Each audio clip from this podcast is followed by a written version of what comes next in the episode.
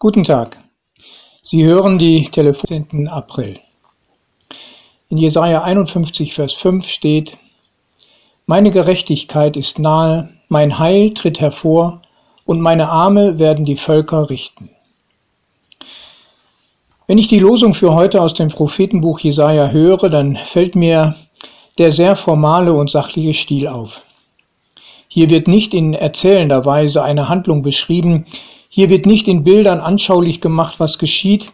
Nein, hier tauchen Begriffe auf, die starr und förmlich klingen und auf mich fast kalt und distanziert wirken. Da wird von Gerechtigkeit gesprochen, vom Heil ist die Rede und Völker werden gerichtet. Also Gericht als drittes Hauptwort kommt in den Blick. Was mache ich damit? Wie gehen Sie, liebe Hörerinnen und liebe Hörer, damit um?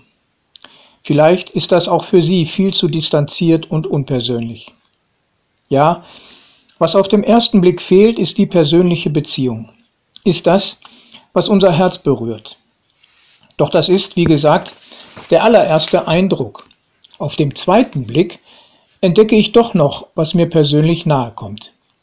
Ich sehe die Person Jesus Christus und spüre auf einmal, wie die scheinbar kalten Begriffe Fleisch und Blut annehmen. Denn Jesus Christus verkörpert das, was hier so formal daherkommt. Er macht durch sein Leben jedes dieser Hauptwörter zu einem Tu-Wort. Er lebt gerecht und heilt die gestörte Beziehung zwischen Mensch und Gott. Und durch seinen Tod am Kreuz ist das Gericht vollzogen. Das ist nun nicht einfach ein Trick von mir, diese Begriffe an dieser Stelle durch Jesus zu ersetzen, das ist wahrlich begründet und wird durch Gottes Wort selbst bestätigt. Das Losungswort für heute steht in Kapitel 51 des Prophetenbuchs Jesaja und nur wenige Seiten weiter folgt das großartige Kapitel Jesaja 53, das berühmt geworden ist, weil es sehr anschaulich von dem spricht, den Gott aus Liebe zu seinen Menschen sendet, um ihre Schuld zu vergeben.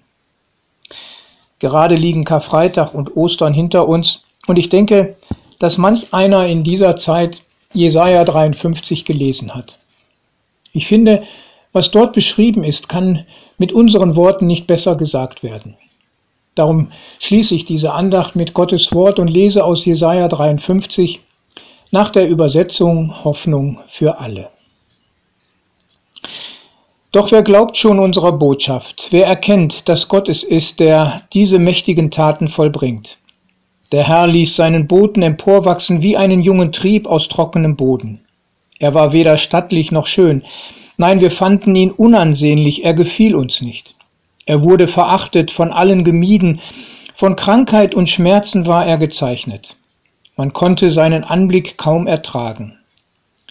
Wir wollten nichts von ihm wissen. Ja, wir haben ihn sogar verachtet.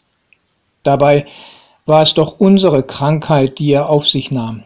Er erlitt die Schmerzen, die wir hätten ertragen müssen. Wir aber dachten, diese Leiden seien Gottes gerechte Strafe für ihn.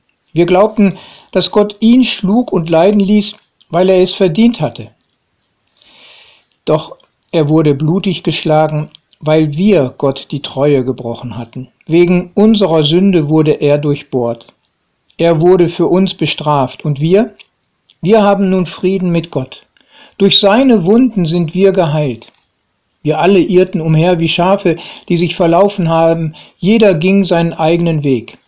Der Herr aber lud alle unsere Schuld auf ihn. Liebe Hörerinnen und lieber Hörer, das ist frohe Botschaft pur.